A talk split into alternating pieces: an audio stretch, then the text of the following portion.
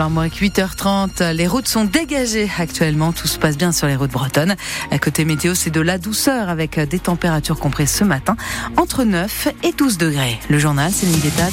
Après le viol et la mort d'une adolescente de 15 ans en Bain-de-Bretagne, l'enquête a permis de confondre son meurtrier. Et il appartient à son cercle familial. Il est lui aussi âgé de 15 ans et il a reconnu les faits qui se sont déroulés il y a un mois, Antoine Kremft. Le 13 janvier dernier, le corps sans vie d'une jeune fille de 15 ans est découvert par son père dans leur maison de bain de Bretagne. Mais l'autopsie, quelques jours plus tard, ne permet pas de déterminer les causes de son décès. Les enquêteurs s'intéressent alors à l'ADN masculin découvert sur le corps de la victime. Toute la famille est entendue. Il s'agit d'une famille recomposée avec les deux garçons de la mère issus d'une précédente relation. Et c'est là que l'ADN parle. Celui du plus âgé des deux frères, il a 15 ans, correspond avec les analyses biologiques ainsi que les traces de violence sexuelle visible sur le corps de la jeune fille. Lors de sa garde à vue, le mis en cause a reconnu l'agression de l'adolescente. Il a été immédiatement placé en détention provisoire et mis en examen pour viol et meurtre. Comment est mort Alexei Navalny deux jours après l'annonce du décès de l'opposant numéro un à Vladimir Poutine Ses proches réclament son corps. Il qualifie les autorités russes de tueurs qui cherchent à couvrir les traces d'un assassinat.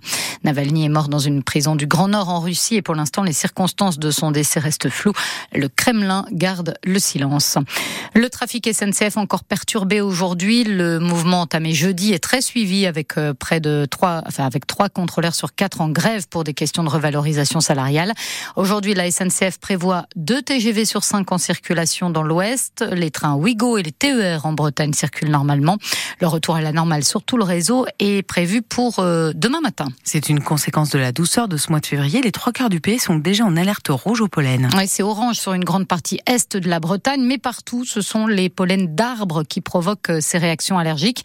Pollen de cyprès, de frêne ou de noisetier, des pollens présents quasiment toute l'année. Édouard Sève est président du syndicat des allergologues.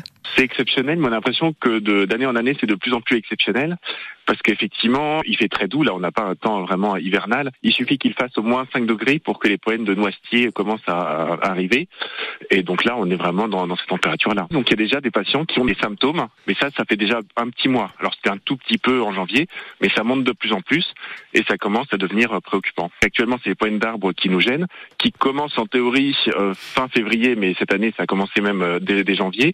Ça s'arrête en mai.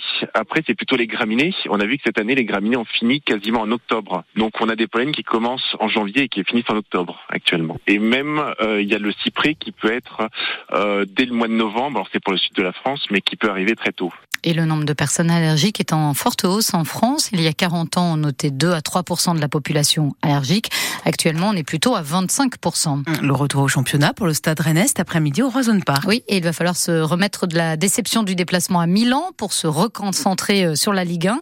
Les Rouges et Noirs reçoivent euh, cet après-midi la lanterne rouge du classement Clermont.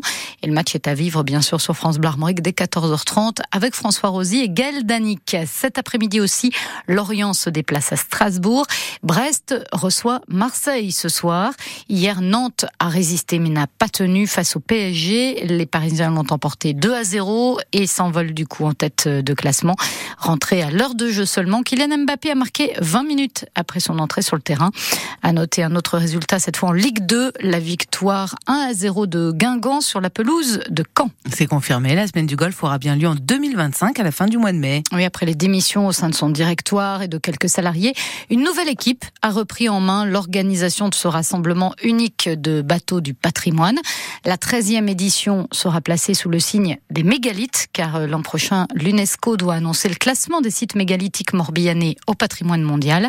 Ces mégalithes euh, sont aussi terrestres que maritimes, estime Thierry Verneuil. C'est le nouveau président de la Semaine du Golfe.